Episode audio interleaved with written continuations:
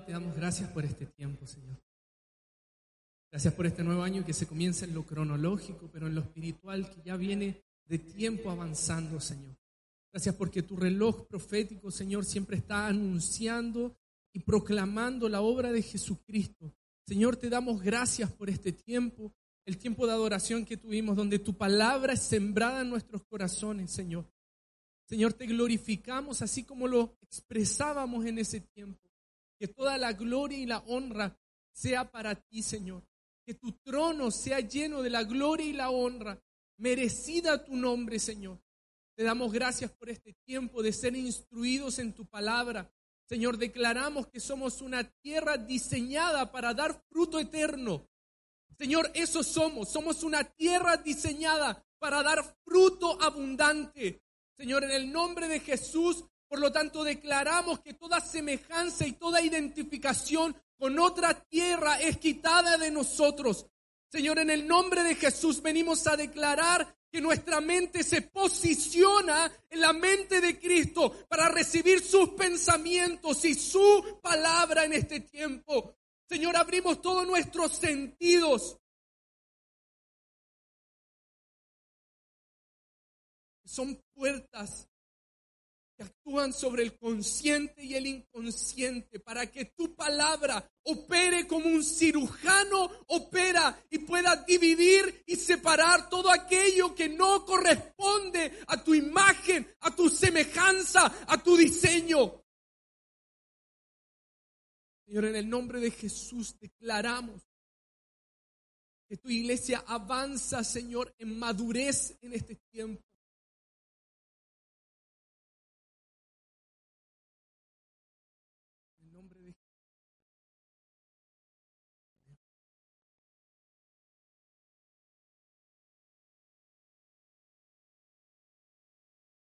Hoy día, hermanos, vamos a hablar acerca de la madurez espiritual.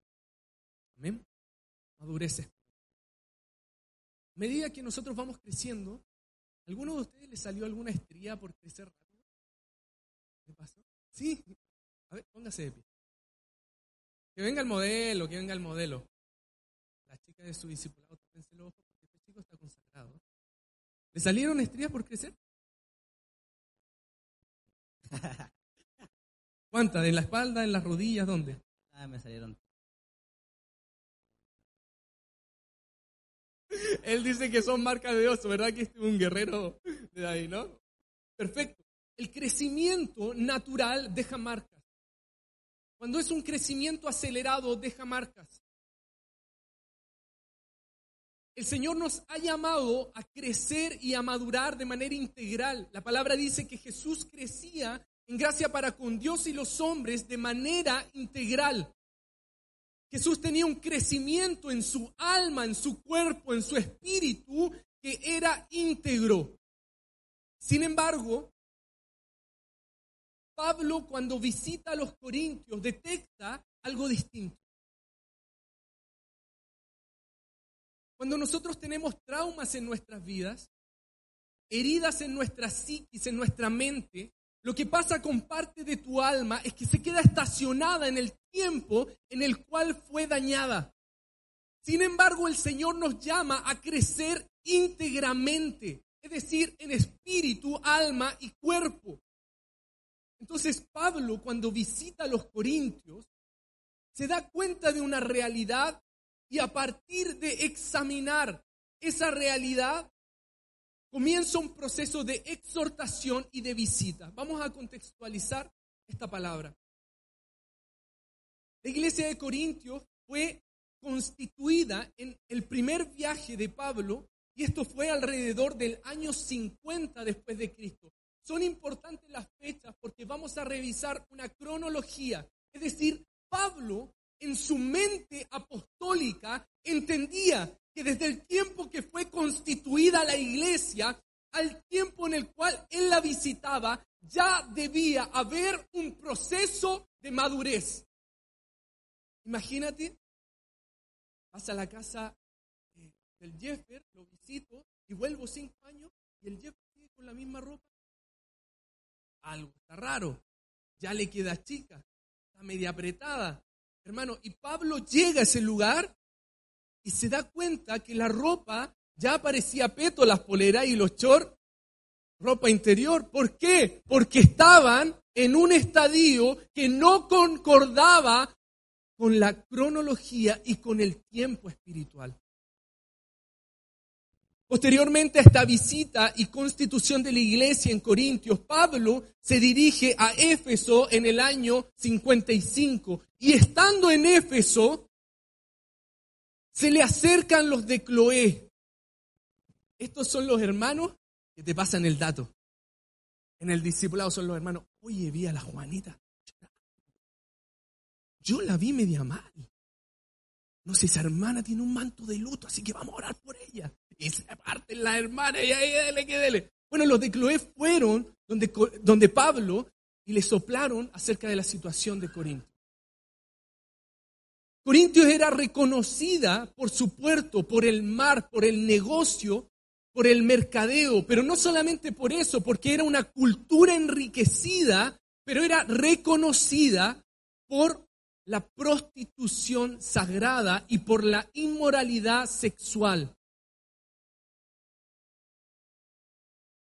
Los corintios tenían una relación directa y estaban siendo impregnados de la cultura helénica o la cultura griega y también romana. El templo más grande que había en Corintios era el templo a Afrodita. Y cuando los de Cloé se acercan a Pablo, le comentan todas estas situaciones. No era un problema el que sucedía, eran distintas problemáticas. ¿Quiénes se acuerdan de alguna? Problemas? No quieren saber nada de problemas. Ah, los pillé. ¿Los problemas de Corintio? Algunos. Divisiones y contiendas. ¿Qué más? Inmoralidad sexual, lo hablamos. ¿Qué más? Pleitos. Enemistades disensiones. ¿Algún otro sinónimo? Amén. Bueno, vamos a tomar al menos esas dos, aunque son varias problemáticas las que identificaron. Y quiero que podamos ver cómo Pablo, desde su mentalidad apostólica, trae un ordenamiento a la iglesia. Amén. Vale. Empezamos un nuevo año cronológico. Una de las metas que es importante para este tiempo es madurar. Desarrollar madurez espiritual y natural. La madurez no tiene que ver con un tema cronológico, porque tú tienes a Daniel siendo un joven y siendo reconocido en un lugar que no era su tierra espiritual. Daniel portaba algo distinto que no tenía que ver con su cronología. Es decir, puedes tener un joven de 17 años siendo una persona madura, espiritualmente y naturalmente. Recuerdo una entrevista de un DT que me llamó mucho la atención porque él decía, ¿sabes qué? El problema de las generaciones de ahora es que estás trabajando con una persona de 23 años que tiene una mentalidad de 11 a diferencia de las generaciones anteriores de fútbol, que tú estabas con una persona de 15, 17 años con una mentalidad de 30.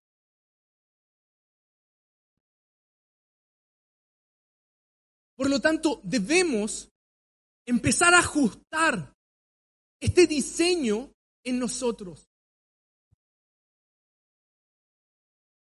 Ok, Pablo, después de visitar a Éfeso, fueron cinco años, hermano cinco años, él en su mentalidad esperaba volver y encontrar una iglesia con algún grado de madurez. Ahora, ¿quiénes llevan cinco años en la iglesia? Levante su mano. Cinco años, levante su manito. Cinco, seis, siete, levántela, levántela. Siete, ocho, nueve, Diez. Toda la vida. Hay varios que no, ya, verdad. Amén. ¿Quiere decir que nosotros estuvimos toda la vida en la iglesia, que somos personas maduras? No. No. No quiere decir. Porque la mente de Pablo lo que está declarando en ese principio es cuando se constituye la eclesía, cuando tú tienes conciencia espiritual de que eres eclesía, que es la raíz de iglesia, que quiere decir salir de y entrar en, salir de tinieblas y entrar en luz admirable, salir de un pacto y entrar en una renovación de un pacto eterno. Es decir, puedes llevar 10 años en la iglesia, pero no tener conciencia de que eres eclesía. Y eso es tremendo. Porque Pablo llega y detecta que habían hermanos que habiendo conocido y bebido leche espiritual, aún se movían como carnales.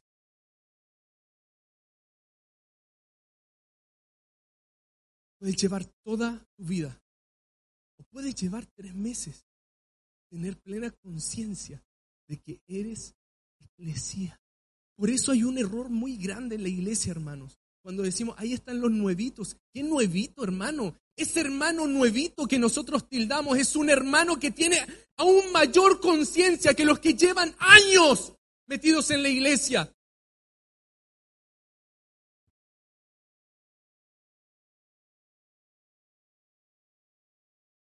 Pablo se dirige a Corintio. Y lo primero que hace, yo se los he compartido, es que posiciona a la iglesia. Porque Pablo tiene una forma de disciplinar, de instruir, de corregir, y no es que llega y le pone la vara a la persona, sino que primero establece la imagen del Hijo. ¿Y cómo la establece? Los posiciona, diciéndole, santificados en Cristo Jesús, llamados a ser santo. Imagínate, los tipos estaban metidos en cosas complejas, pero él le decía, tú eres santo llenos de gracia, enriquecidos o provistos de toda palabra, ciencia y dones, llamados a la comunión con su Hijo Jesucristo nuestro Señor. Es decir, Pablo lo posiciona. Le dice, le habla a su espíritu para que su espíritu entienda quién es. Es lo mismo que el Señor hace con Jeremías. Se le abre tremendo propósito. Tremendo. Y Jeremías le dice, ah, Señor, no sé dabar, no sé hablar. Y el Señor le dice, no digas que no sabes hablar, porque donde quiera que yo te envíe vas a ir. El Señor le empieza a abrir la imagen de quién es.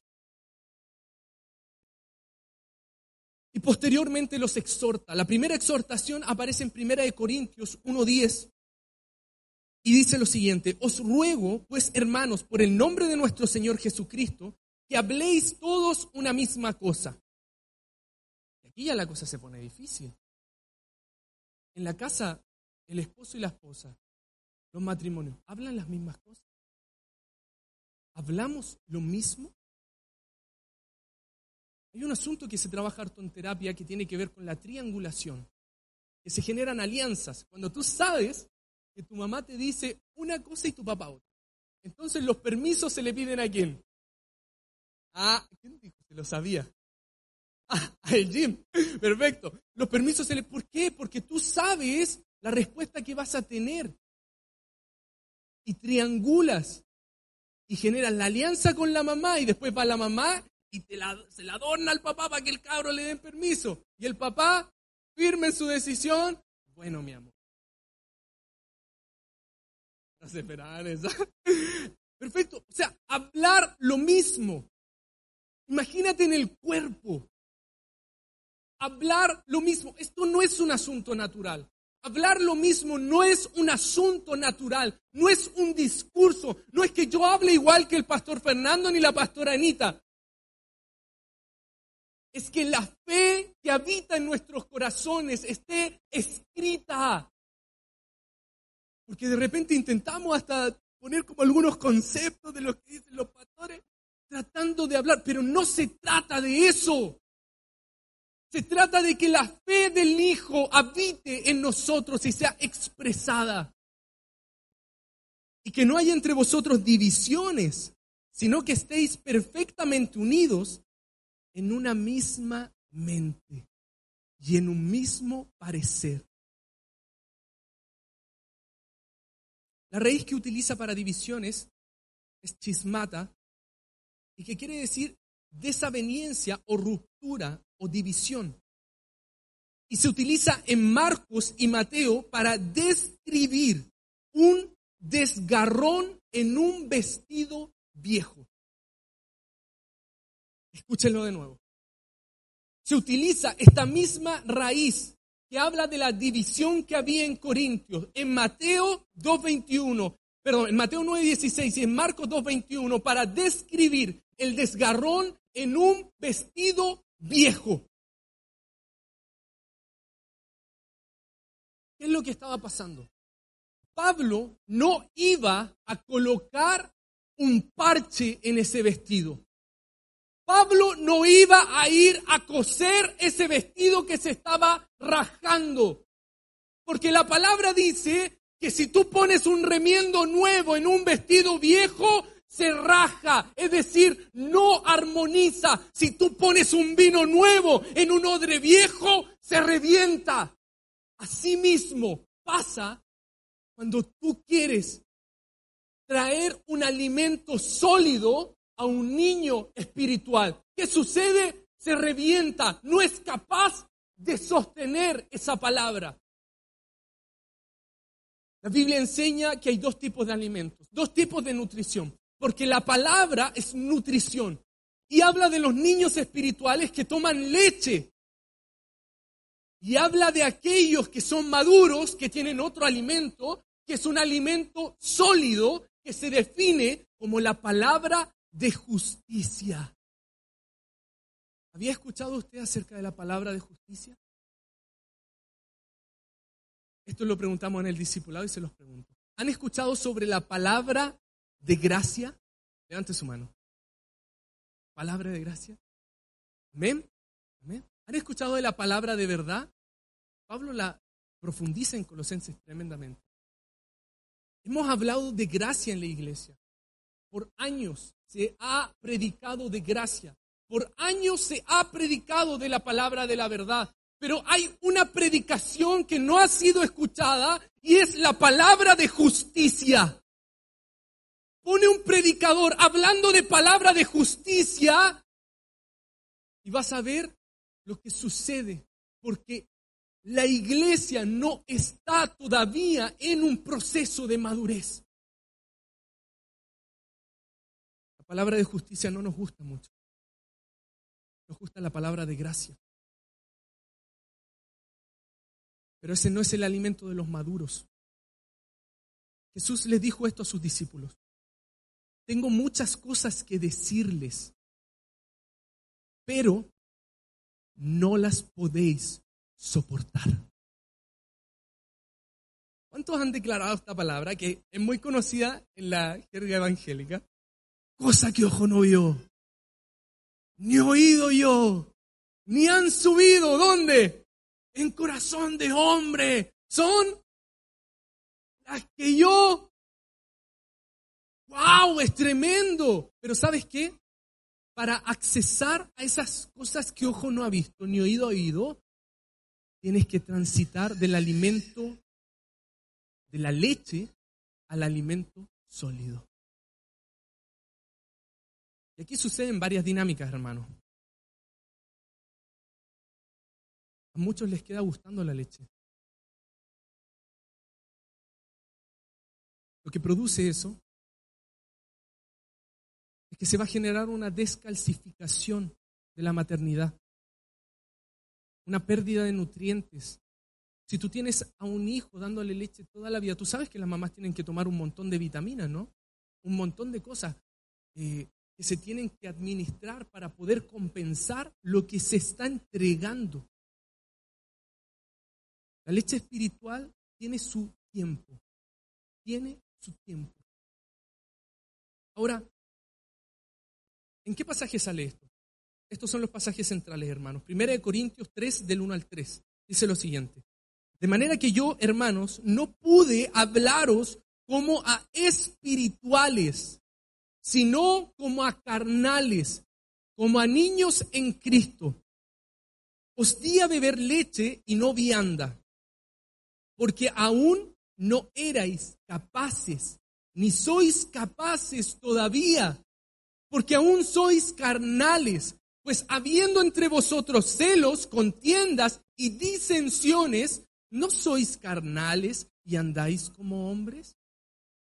Los transporto a otro a otra carta, a otro libro que menciona algo similar. Se cree, se piensa que Hebreos la escribió Pablo. No hay certeza de eso, pero sí hay muchos pasajes que tienen una conexión tremenda. Por ejemplo, Hebreos 5 del 12 al 14 dice lo siguiente, porque debiendo ser ya maestros, debiendo ser ya didáscalos, un instructor, un entrenador, después de tanto tiempo, tenéis necesidad de que os vuelva a enseñar cuáles son los primeros rudimentos de la palabra de Dios y habéis llegado a ser tales que tenéis necesidad de leche y no de alimento sólido. Y todo aquel, escuche esto, y todo aquel que participa de la leche es inexperto en la palabra de justicia, porque es niño. Pero el alimento sólido es para los que han alcanzado madurez, para los que por el uso tienen los sentidos ejercitados en el discernimiento del bien y del mal. Vamos a desarrollar estas palabras. Pablo en esta carta a los Corintios expone al menos tres tipos de hombres en todas sus cartas habla de al menos ocho tipos, pero aquí desarrolla tres. Dentro de los tres habla del hombre natural en 1 Corintios 2.14, el carnal en 1 Corintios 3.1 y el espiritual en 1 Corintios 2.15. Es decir, un natural, un carnal y un espiritual. Son procesos de avance, de conocimiento de la gloria de Dios.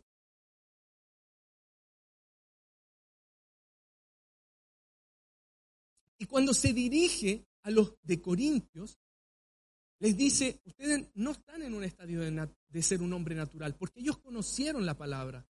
Probablemente algunos quizás fueron bautizados, conocieron los rudimentos, eran carnales. Operaban en la carne. Y en relación a esto, les dice que eran niños. La raíz de niños es nefios, que quiere decir aquel que no habla persona simple, creyente, inmaduro. Dos aspectos importantes de un niño. Es una persona que no habla y es una persona que se le relaciona con el simple. ¿Qué quiere decir que no habla? Quiere decir que no sabe dabar, que no tiene la palabra escrita en su corazón y en su mente. Son personas que no están asidos de la palabra de la verdad. Por eso hace algún tiempo, en la última prédica que al menos yo entregaba, hablábamos acerca de la palabra que penetra y divide el alma, de la importancia de la palabra. Y un niño espiritual es una persona que no sabe dabar, porque el dabar primeramente está en el corazón y después se expresa con la boca. ¿Qué es el Dabar? El Dabar es cuando Dios comienza a reescribir tu sistema de creencia, escribiendo su palabra en tu corazón. El Dabar no es exterior, hermanos. No es un símbolo que suena. El Dabar comienza en el corazón. Es aquello que Dios escribe en tu corazón y en tu mente. Y que después de pasar ese proceso, tú lo puedes expresar.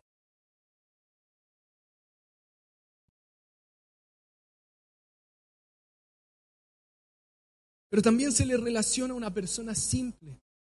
¿Qué son los simples? Proverbios habla en todos sus versículos y capítulos del hombre simple. Como definición yo coloqué que el simple es un tipo de hijo que no ha sido ejercitado por la disciplina, por lo cual sus sentidos son proclives al engaño y la seducción. Es un tipo de hijo que no ha sido ejercitado en la disciplina. Por lo cual sus sentidos, recuerden que el niño tiende a ser seducido por sus sentidos. Sus sentidos son proclives al engaño y la seducción. Vamos a ver cuál es la relación entre el simple, que es el niño, el carnal, y qué es lo que menciona en Proverbios. Proverbios 7, del 1 al 27. Hermanos, es largo el texto, pero se los voy a leer porque tiene mucha riqueza. Amén. ¿Estamos acá? Amén. Perfecto. Hijo mío, fíjate cómo parte. Hijo, guarda mis dichos y atesora mis mandamientos dentro de ti. ¿Qué le está diciendo? Le está enseñando a dabar. Le está enseñando a dabar. Lo está sacando de ese estadio donde no sabe hablar. Hijo mío, guarda mis dichos, guárdalo, escríbelo en tu corazón, ya no en una tabla externa, sino en tu corazón. Y atesora mis mandamientos dentro, dentro de ti. Guarda mis mandamientos y vive. Guarda mis mandamientos y vive. Sí, Guarda mi enseñanza como a la niña de tus ojos. Lo conecta con que sus ojos estén puestos en el autor y consumador de la fe. Átalos a tus dedos, escríbelos en la tabla de tu corazón. Di a la sabiduría. Quiero que preste atención a esto porque le está hablando algo a un hijo que está representando o que está dentro, recuerden, Corintio estaba siendo influenciado por qué cultura? Griega. Y mira lo que le dice, di a la sabiduría, tú eres mi hermana, y llama a la inteligencia tu mejor amiga. Ya con estos versículos estamos viendo que Proverbios le está enseñando a Dabar a salir del silencio, de no saber hablar, y segundo, de salir de la simpleza a través de qué? De la sabiduría y de la inteligencia. Para que te guarden de quién? De la mujer ajena, de la desconocida de palabras seductoras. ¿Qué operaba en Corintio? Inmoralidad sexual.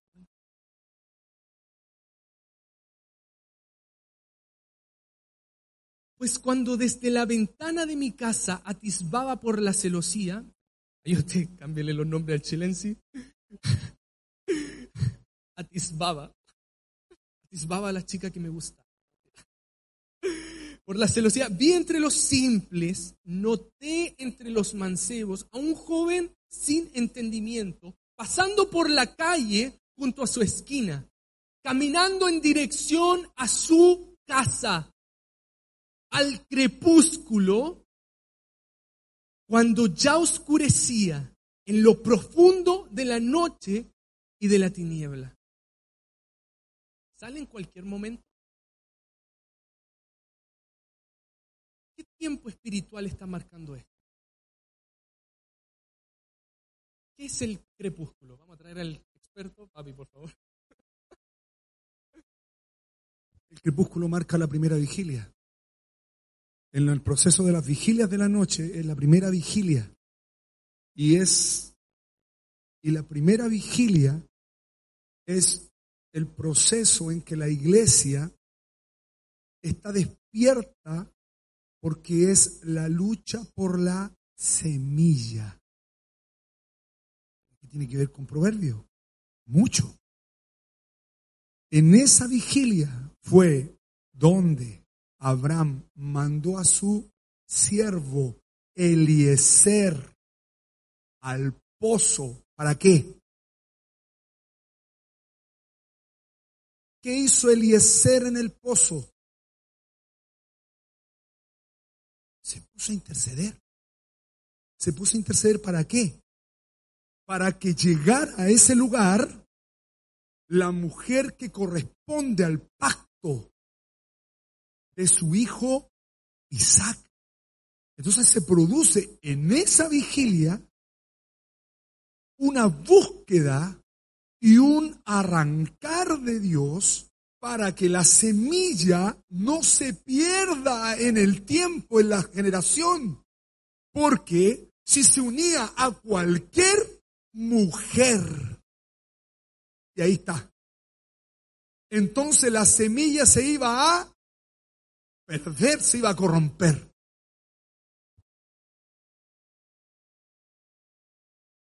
Fíjate que en el versículo 7 dice, y vi a unos jóvenes ignorantes. Los simples se relacionan con el ignorante. La palabra dice que por falta de conocimiento perece mi pueblo.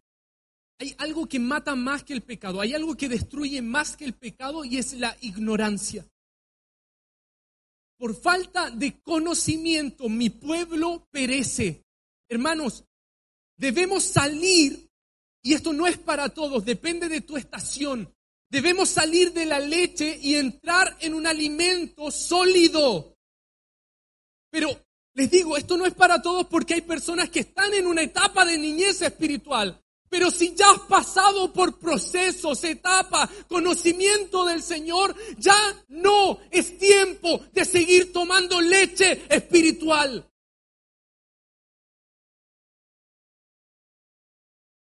Necesitamos avanzar a una palabra de justicia.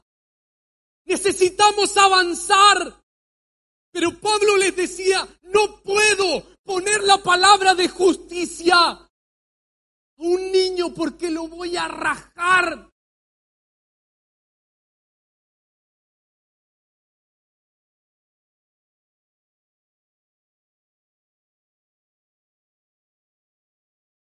Cruzó la calle cerca de la esquina y se dirigió a la casa de, de una mala mujer.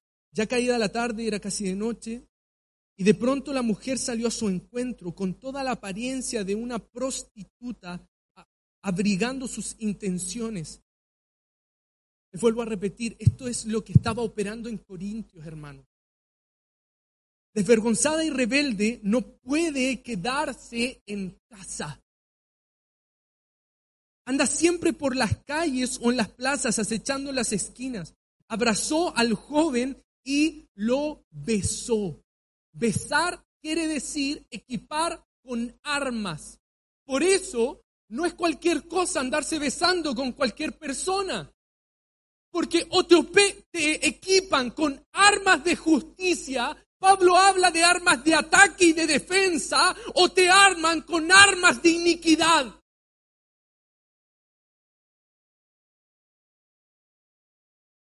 lo besó. Descaradamente lo miró a los ojos y le dijo, hoy ofrecí una ofrenda para festejar, cumplí mi promesa. Ahora tengo mucha comida, así que salí a invitarte. Estaba buscándote y te he encontrado. Mira cómo lo empieza a seducir. He tenido en mi cama cobertores muy hermosos de lino egipcio. Ahora aparece otro sistema espiritual. La perfumé con aromas de mirra, aloe y canela. Ya le estaba anunciando la muerte. Ven, bebamos el vino griego hasta la última gota de la copa del amor. Hagamos el amor hasta el amanecer. Mi esposo no está en casa, salió a un largo viaje. Se llevó la bolsa de dinero y no volverá hasta dentro de dos semanas. Decía esas palabras para tentar al joven y sus suaves palabras lo atraparon. Enseguida el joven fue tras ella como un buey al matadero, como un venado que cae en la trampa de un cazador, listo a lanzarle una flecha en el corazón, como un ave volando hacia la red sin saber que eso le costará la vida. Ahora, hijo, escúchame. Encuentro precioso cuando una carta, ya sea apostólica o proverbios, se dirigen a los hijos. Porque a veces cuando estamos enojados, a los chicos no nos dirigimos como hijos, ¿no? Ahora que yo tengo hija, mi, mi Annie Emet, de repente se pone intensa y recuerdo que un día estábamos en el mall, estábamos comprando cosas y estaba con sus crisis y sus cosas ya, Y tratábamos de contenerla y todo, y ella llora. Y llega un punto que tú estás como hasta por acá. Y que ya no le quieres decir, hijo, escucha.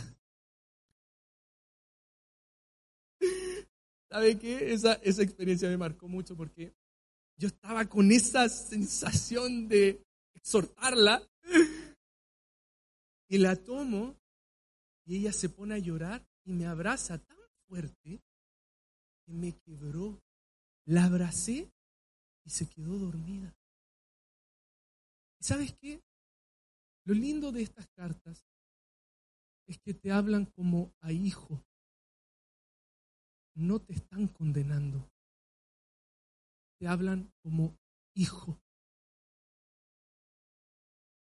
Ahora, hijo, escúchame. Presta atención a lo que te digo. No desvíes tu corazón hacia esa mujer. No te extravíes por sus caminos. Porque a muchos ha hecho caer heridos de muerte. Sus víctimas han sido numerosas. Su casa lleva al sepulcro, conduce directo a la muerte. Qué tremendo. Qué tremendo lo que estaba sucediendo en la iglesia de Corinto. La palabra dice que los judíos buscan señales y los griegos sabiduría. Los griegos entendían que la sabiduría se alcanzaba a través del conocimiento o de la gnosis. En este sentido, ellos desarrollaron un sistema educacional. Este concepto se llama paideía o paideia. La paideía era la forma que tenían para educar a la clase más alta. No entraban todos, hermanos. Era la clase más alta. ¿Por qué? Porque el propósito de la paideía era perfeccionar al ser humano por medio del conocimiento. Es decir, el espíritu griego buscaba la perfección a través del conocimiento. Esto llamó mi atención porque cuando en Proverbios le dice, abraza la sabiduría, busca la inteligencia, lo que se está metiendo aquí es que en Corintios operaba algo que operó desde el principio. Es un principio luciférico. La palabra dice acerca de Satanás lo siguiente, tú querubín grande, protector, yo te puse en el santo monte de Dios, allí estuviste en medio de las piedras de fuego, te paseabas, perfecto eras en todos tus caminos, desde el día que fuiste creado hasta que se halló en ti maldad. Lo que buscaba este principio de educación, la paideía, era llevar a las personas de la clase más alta a la perfección por medio de intimar con el conocimiento. ¿No le parece similar a lo que sucedió en Génesis? ¿No les parece que el conocimiento, el árbol del conocimiento, ha estado presente en distintos momentos de la historia?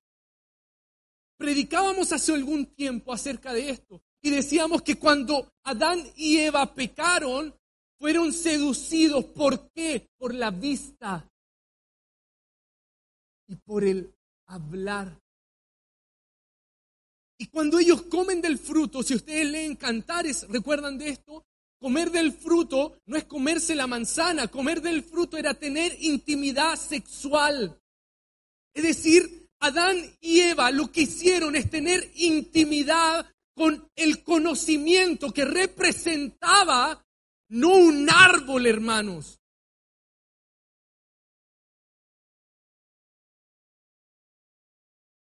Esto es importante entenderlo para que entendamos qué está operando detrás de la iglesia de Corintios, qué es lo que opera espiritualmente y qué es lo que vio Pablo.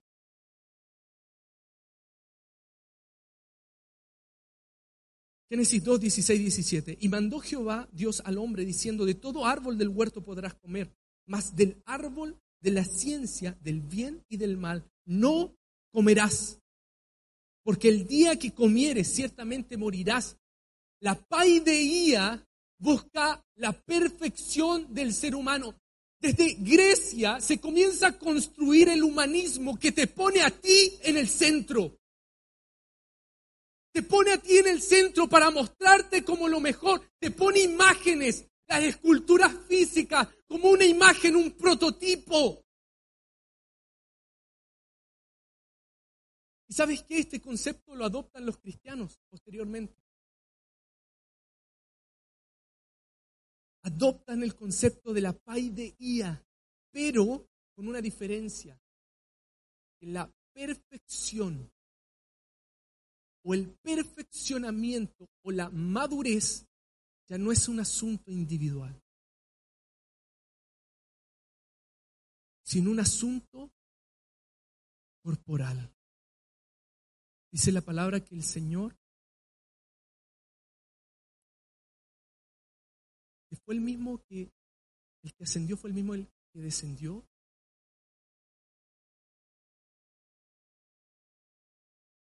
Posicionado en los cielos para llenarlo todo.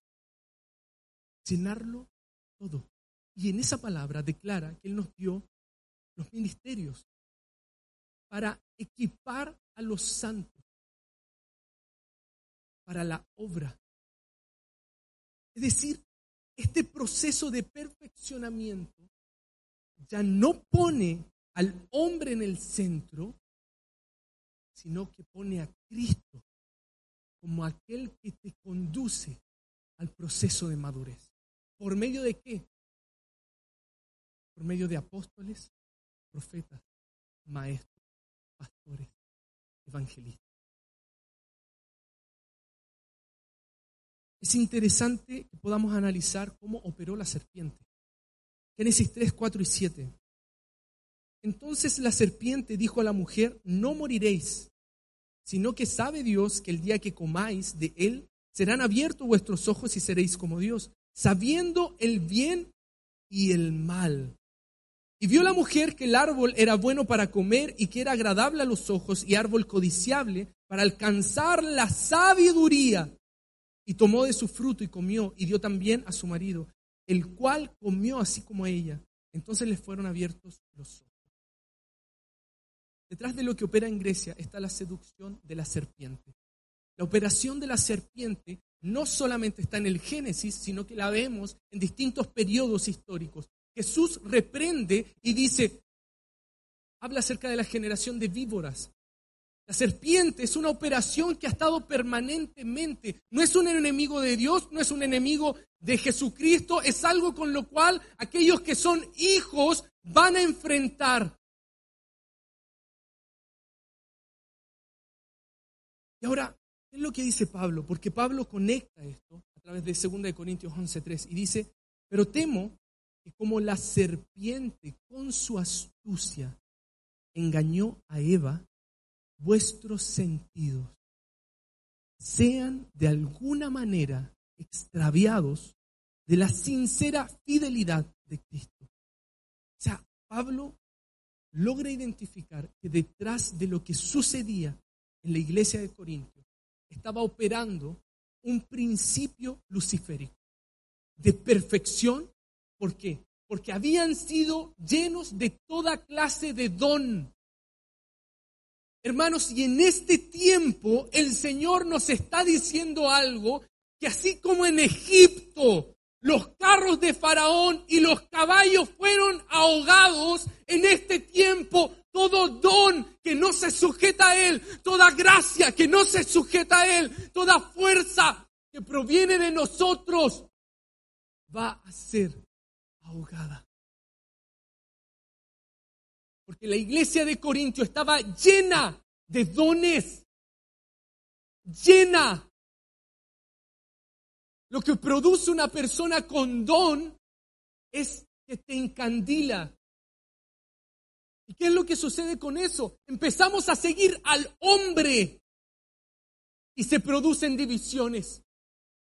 ¿Qué es lo que pasaba en Corintio?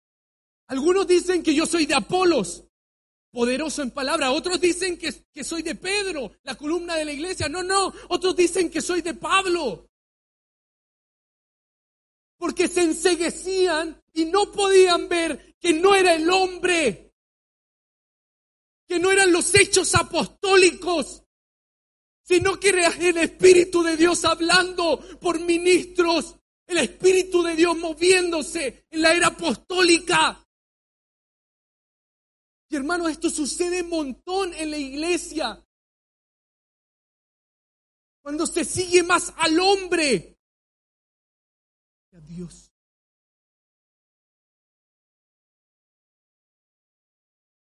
Allí donde nos sentimos fuertes, tendemos a dejar de depender de Dios. Allí donde te sientes fuerte. ¿Qué es tu fuerza hoy día? ¿Qué es nuestra fuerza? ¿Es nuestro trabajo? ¿Es nuestra economía? Porque en esa área, justamente en esa área, dejamos de depender de Dios y nos volvemos autosuficientes, mirándonos a nosotros mismos. Y Dios tuvo que tratar eso en Jacob. ¿Sabes cómo se lo trató? Lo golpeó. Lo golpeó en el muslo. Lo golpeó en el músculo más fuerte, más potente del cuerpo humano. Lo golpeó en la cadera, en su forma de caminar. Lo golpeó en lo que él pensaba que era su fuerza.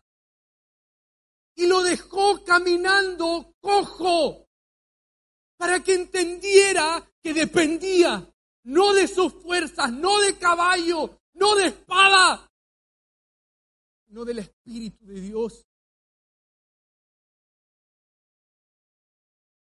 Voy a cerrar algunas ideas sobre la operación de la serpiente. La serpiente opera seduciendo los sentidos. La serpiente opera seduciendo los sentidos. Estaba en una clase de, de temas de las emociones y había un expositor que es, que es muy pro a nivel mundial y él estaba hablando acerca de la conciencia. La definición de conciencia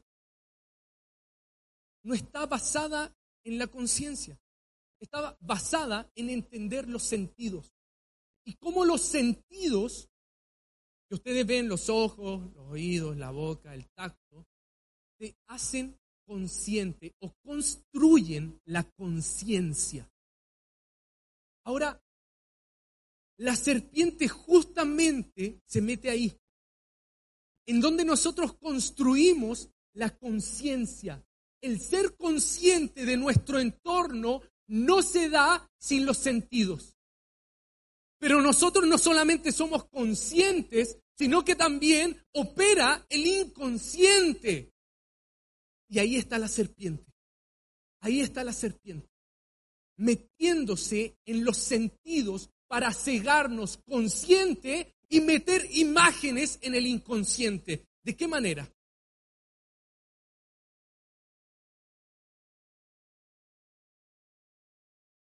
La raíz de serpiente quiere decir esto. Agudeza de visión.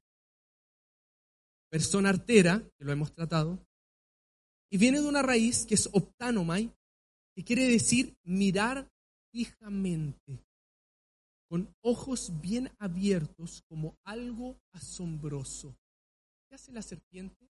Te muestra algo como algo asombroso. Le muestra el árbol como algo asombroso. Si comes de este árbol vas a ser igual que Dios, conociendo el bien y el mal. Le muestra algo asombroso, lo seduce. ¿Qué hace la mujer ramera? Lo seduce con sus palabras.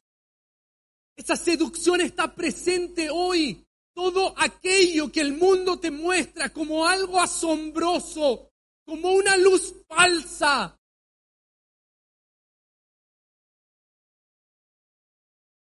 tiene otra acepción que a mí me asombró y que quiere decir impresión interna o una ocupación mental. Es decir, te muestra algo. La serpiente opera a través de imagen, de sentidos, visión. Opera mostrándote una imagen. Y esa imagen, que puede ser concreta como un árbol, también se produce, no solamente en, el consciente, sino en el inconsciente, a través de imágenes internas o representaciones internas. ¿De qué manera afectó esta seducción? Les voy a hablar acerca de estas imágenes internas. La seducción quiere decir acción y efecto de separar. Acción y efecto de separar y guiar al camino que le conviene. Te separa, te saca los ojos del autor y consumador de la fe y te posiciona los ojos en una imagen. ¿Cómo operó esto en el pueblo de Israel? ¿Operó? Sí, operó. ¿De qué manera? Cuando la palabra dice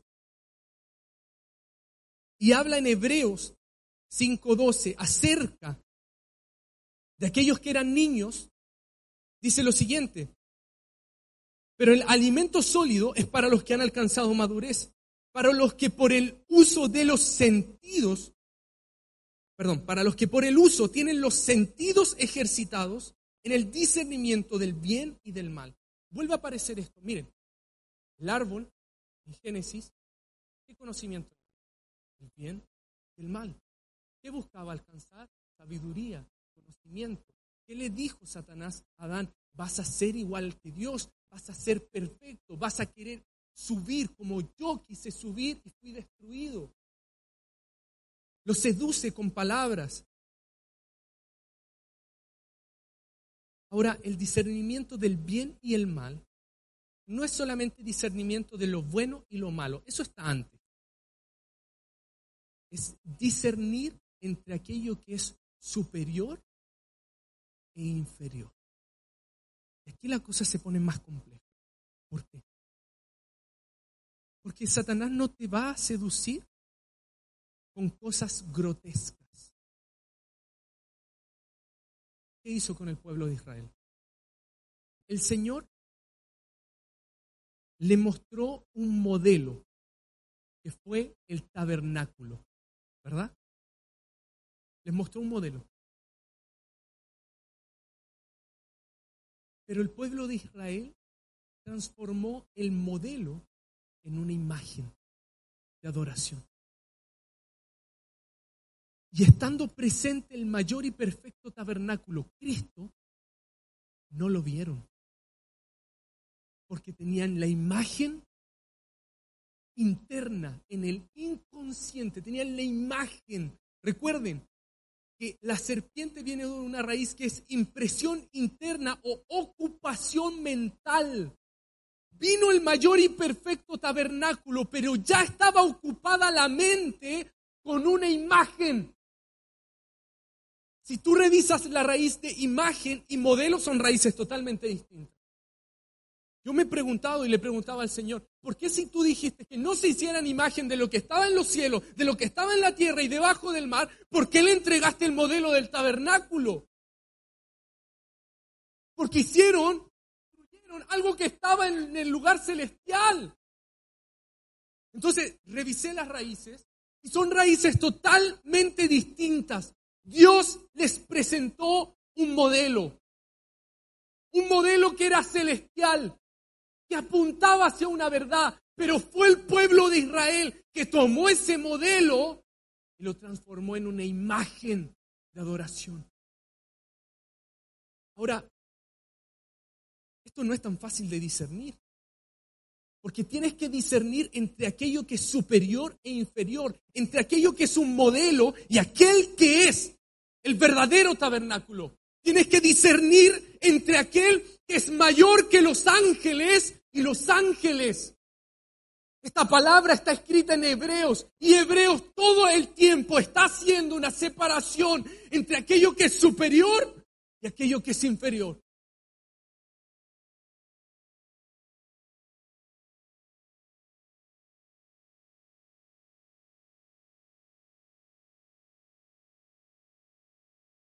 Esto también opera a nivel de las imágenes que se han inscrito en nuestra mente.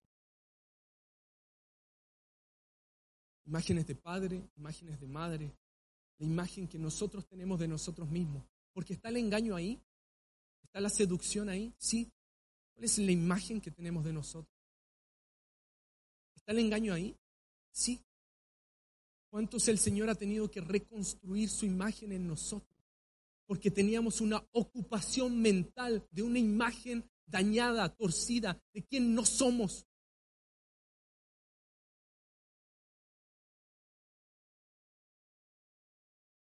Ahora, la pregunta es, ¿cuál es el alimento sólido? ¿Cuál es la palabra de justicia? Porque aquí está hablando de dos tipos de nutrición. Y cuando habla de la leche espiritual te declara punto a punto cuáles son los rudimentos, pero cuando te habla de la palabra de justicia no te dice nada más. Entonces, ¿cuál es el alimento sólido? ¿Cuál es la palabra de justicia? Jesús decía esto. Mi comida y mi bebida, mi alimento sólido, es hacer la voluntad del Padre, de aquel que me envió. Mi comida, mi alimento sólido, es hacer la voluntad del que me envió. Porque sabes qué? Un niño quiere hacer su propia voluntad. No se sujeta, no escucha. Recibe la instrucción y la juzga. Recibe un consejo y lo obvia, hace como si no hubiese nada.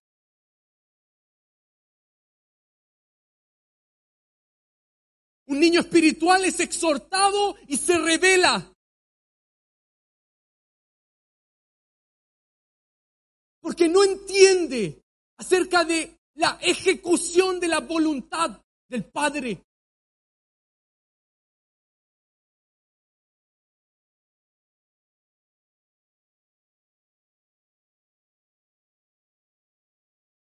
Esto, hermano, es tremendo. Es muy sensible, es muy fino. ¿Qué nos sucede cuando nos exhortan? ¿Qué nos sucede cuando nos llaman y nos dicen, ¿sabes qué? Esto no se está haciendo bien. ¿Qué sucede en nuestro corazón? ¿Qué se levanta? ¿Qué se activa en nosotros? Hermano, esto, esto es práctico. Esto, yo les comento un poco del contexto histórico, pero esto es práctico. Una vez nos llamaron a mí y a mi esposa para darnos un consejo sobre mi hija. Y claro, cuando te tocan a los hijos, como que te tocan tu tesoro. ¿Y sabes qué? Me molestó.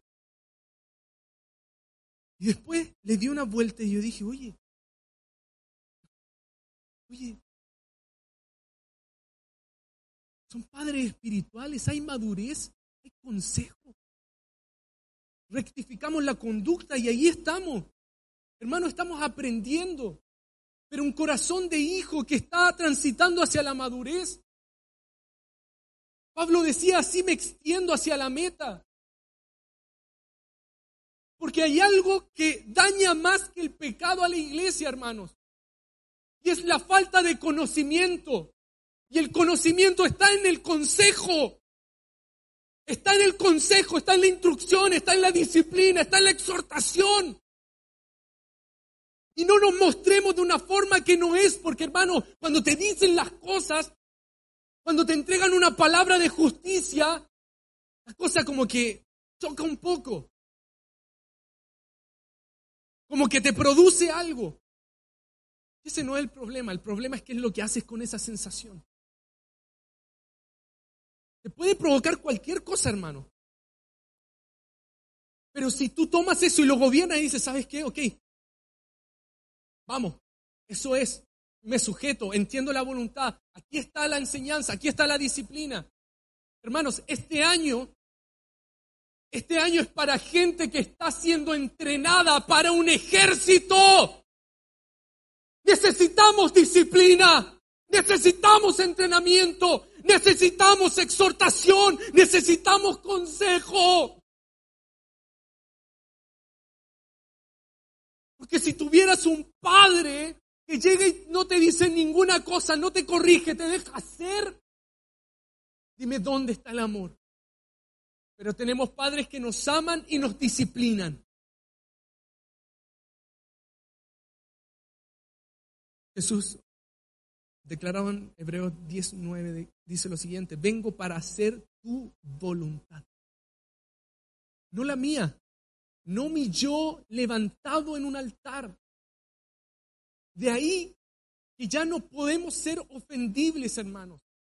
No podemos seguir siendo ofendibles, no podemos estar a la defensiva todo el tiempo. Hermanos, y en medio de nosotros, sí, habemos personas que a veces estamos a la defensiva que te dicen algo y atacas.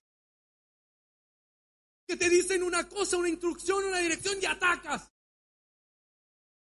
No podemos seguir este año, hermanos, te va a ir mal, vas a sufrir.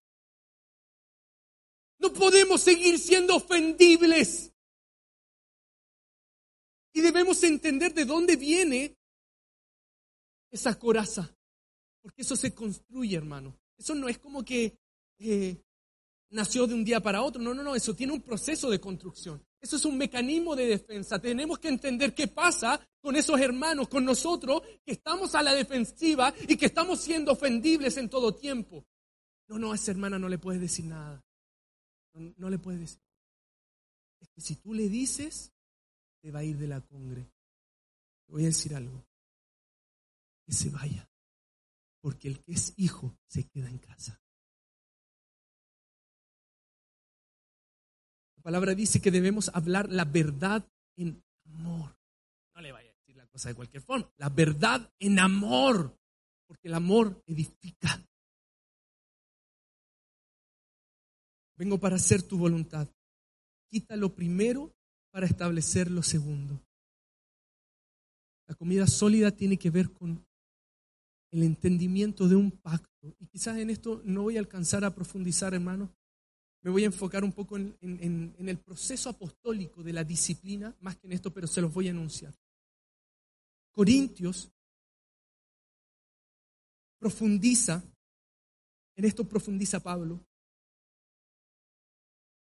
cuando en Hebreos habla acerca de la palabra de justicia, viene hablando en todo Hebreos, viene del capítulo de hablar de Melquisedec.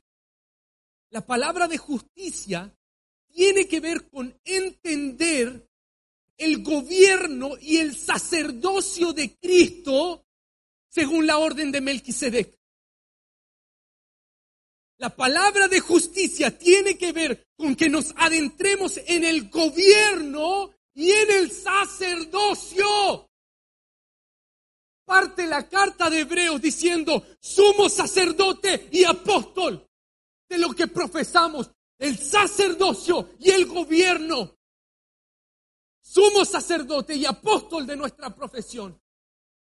Cuando hablamos de la palabra de justicia, es que nos adentramos en el gobierno y en el sacerdocio de Cristo. Que trae consigo un pacto superior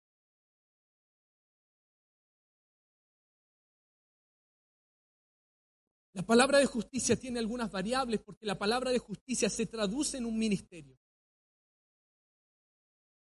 Segunda de Corintios 3:6 habla acerca de ministros competentes del nuevo pacto. En este tiempo debemos ser ministros competentes de un pacto superior.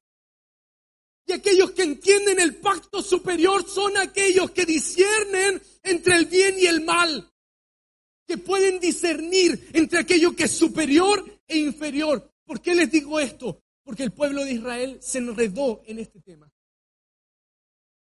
Puede que nosotros también, hermano. Un pacto superior con mayores promesas, mayores, para discernir esas mayores promesas. Cuando tú empiezas a discernirlas es porque estás comiendo otro alimento mayores promesas. Segunda de Corintios 3:9, ministerio de justificación es entender cómo opera el gobierno de Dios en la justicia, en el juicio, en la misericordia y en la verdad. Segunda de Corintios 5:18, ministerio de la reconciliación, porque el propósito de la palabra de justicia es reconciliar. El diseño del Hijo a la imagen del Hijo unigénito. Hermanos, esto tiene para harto, pero no nos vamos a centrar acá.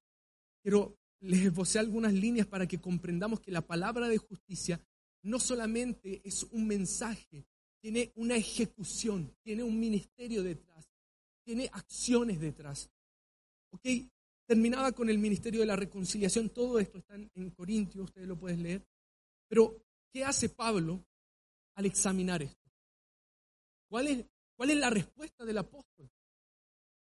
Porque hay una palabra apostólica que se nos está entregando en este tiempo. ¿Estamos bien hasta ahora? ¿Sí? ¿Están cansados? ¿No? Porque yo me sé un ejercicio bien bueno para que volvamos a la tesis. ok, ¿estamos bien? Amén. Pongo a hacer sentadilla y flexiones de brazo al que veo dormido. No, mentira. Vamos a ir terminando, vamos a terminar algunas cosas. Ok. ¿Cuál es la relación entre la palabra apostólica y la disciplina? Nos vamos a ir a Hebreos 12:8. Dice, pero si estáis sin disciplina, de la cual todos han sido hechos partícipes, entonces sois hijos ilegítimos y no hijos verdaderos. El hijo verdadero es el hijo que está siendo disciplinado y no hay más. El hijo legítimo es aquel que recibe la disciplina.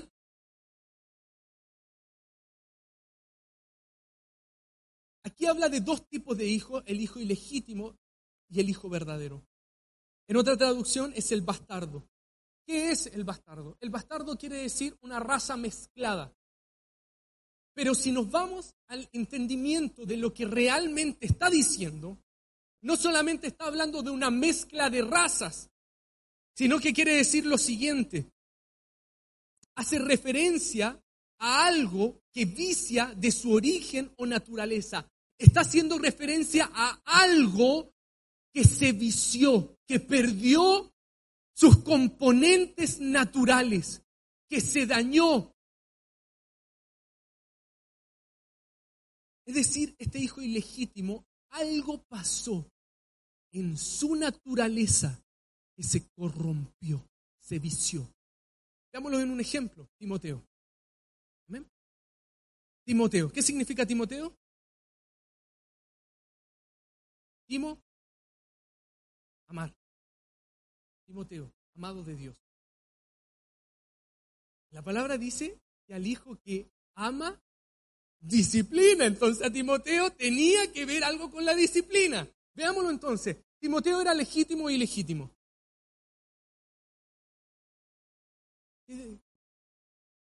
Legítimo y legítimo. ¿Por qué?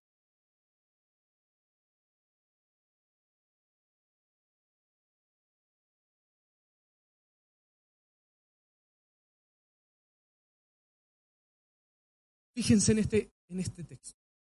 Su padre era griego, no aparecen de nuevo los griegos. Su madre era judía. Y fue enseñado por su madre y su abuelita. ¿Quién aquí son abuela ya? La abuelita Rosa. ¿Verdad? Y que empezar a meterle la palabra. Bueno, estaba el Timoteo, la abuelita entendía la situación, veía espiritualmente, empezó a enseñar, a enseñar, a enseñar. ¿Pero qué le faltaba a Timoteo? La paternidad. ¿Quién tomó a, a Timoteo? Esto es precioso, hermano. Esto es maravilloso. Porque Pablo, como una palabra apostólica, como un papá, lo llama hijo hijo para sacarlo de ese diseño que traía, de esa imagen, de esa ocupación mental que él traía. ¿Y sabes qué? Timoteo no solamente aprendió doctrina de Pablo, Timoteo lo vio. Y eso transformó la imagen que él tenía aquí. Timoteo vio a Pablo en distintos procesos, en distintas etapas. No solamente escuchó doctrina, no solamente escuchó que su papá le decía tienes que amar al Señor, vio a su padre espiritual adorando en tiempos de crisis, adorando siendo escarcelado. Vio, porque la serpiente te seduce y te pone una imagen. Timoteo necesitaba sanar esa imagen. Él vio, hermanos, no basta solamente con decirle, hijo, mira, cuando hay una crisis tú tienes que hacer esto, esto y esto. Mira, cuando te enojes, ah, cuando yo un día estaba enseñándole a mi hija, yo que sé el temperamento que tengo, que el Señor lo ha ido tratando, dije, oye, estoy viendo a mi hija que tiene lo mismo que yo, hija, mira, tú no vas a pasar por lo mismo que yo. Entonces, le empecé a aplicar unas técnicas de respiración, una técnica que se llama Jacobson, y bueno, es para niños. Hija, oraba, hija, y respiraba. Efectivamente, la respiración tiene un sentido súper profundo, espiritual y natural. Y respiraba. Y nos empezó a resultar, hermano. Orábamos, respirábamos y estábamos tiquita, calani como nueva. Y un día, en una crisis, hija, respiremos. Me pegó el medio grito. ¡No! Y gritaba. Porque esto no se trata de habilitar solamente con un método, con una palabra. Se trata de lo que tú ves. Nosotros habilitamos el comportamiento de nuestros hijos con lo que ven de nosotros. Y bueno, Pablo estaba en eso. A mí me asombra esto, hermano. Me asombra, me, lo encuentro demasiado maravilloso que el Señor nos discipline para que el Hijo sea formado. Vamos a ver simplemente algunos detalles. Bueno, la palabra dice que el, que el Señor al que ama disciplina, y Pablo se dirigía a los corintios como a hijos, al ser engendrados por el Evangelio. Y a los Gálatas les expresa que vuelva a estar de parto hasta que Cristo sea formado en ellos. O sea, Pablo tenía una conciencia espiritual de paternidad, pero no de una paternidad ausente. Porque tú no puedes plasmar una imagen si no estás presente. No lo puedes. De ahí que los modelos económicos destruyen la familia porque sacan al padre y a la madre de la familia. ¿Cómo vas a transmitir imagen si no estás?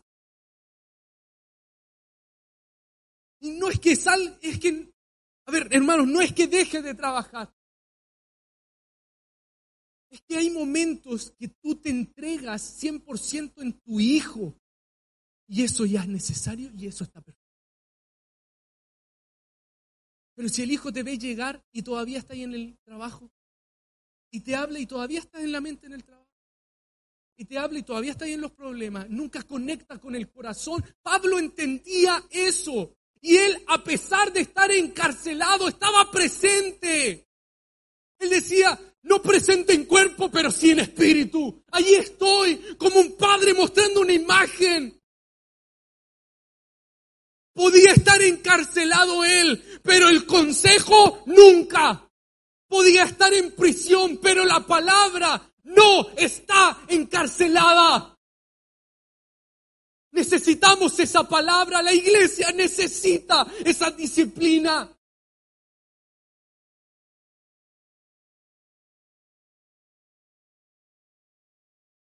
Hay una raíz, que es la raíz que se utiliza para corrección, es epanordosis. Y quiere decir esto, la disciplina y la corrección siempre tienen que ver con la restauración de algo a su estado natural. La reparación de algo a su estado natural. ¿Qué pasaba con el hijo ilegítimo? Se había viciado, se había corrompido su naturaleza ¿Y qué hace la palabra apostólica? La palabra apostólica hace el revés. Aquellos que se había corrompido su naturaleza, entonces la palabra apostólica vuelve, restaura esa naturaleza a una naturaleza celestial. Gloria a Dios que nos permite salir de eso por medio de su palabra, de su disciplina, de su enseñanza, de su consejo.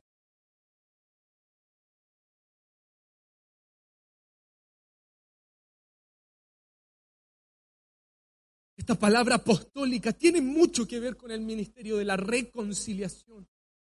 Porque la palabra dice que Dios estaba en Cristo reconciliando todas las cosas.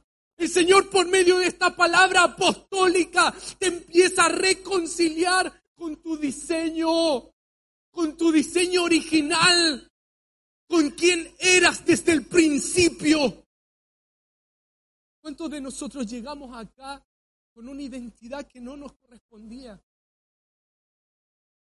Con imágenes que te taladran la mente diciéndote cosas que no eres. Pero está ahí la palabra apostólica para reafirmar la identidad de su iglesia, para reafirmar quiénes somos. Cuando la palabra te dice, eres una nación santa. Cuando Pablo les decía, le abro a vosotros santos. Estaba reafirmando la identidad. Escribiendo una imagen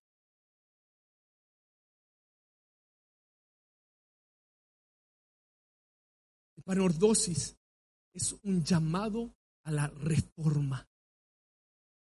Epanordosis es un llamado a la reforma. Volver a la horma, volver al diseño, volver al diseño, volver al diseño. ¿Cuántos de ustedes se han sentido no siendo ustedes?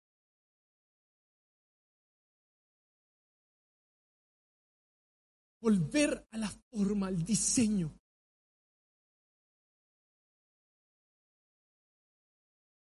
Termino con este texto. Segunda de Timoteo 3, 14 y 17. Reúne aspectos apostólicos que son centrales. Pero persiste tú en lo que has aprendido y te persuadiste, sabiendo de quién has aprendido ya que desde niño conoces las sagradas escrituras, las cuales pueden hacerte sabio en la salvación que por la fe hay en Cristo Jesús. Toda la escritura es inspirada por Dios y es útil para la enseñanza, es decir, didascalía, para la instrucción, para enseñar, para la refutación del error, elenjos, prueba, convicción, certeza, para la corrección epanordosis, para volver al diseño original, para la instrucción, la paideía en la justicia, a fin de que el hombre de Dios esté completamente calificado, equipado para toda buena obra. ¿Cuántos de nosotros creemos que estamos equipados para buenas obras? La palabra dice que Él nos predestinó para andar en buenas obras. Te predestinó, pero necesitas para llegar a eso ser equipado por medio de la instrucción, de la enseñanza, de la refutación del error, de la corrección, de la instrucción en justicia.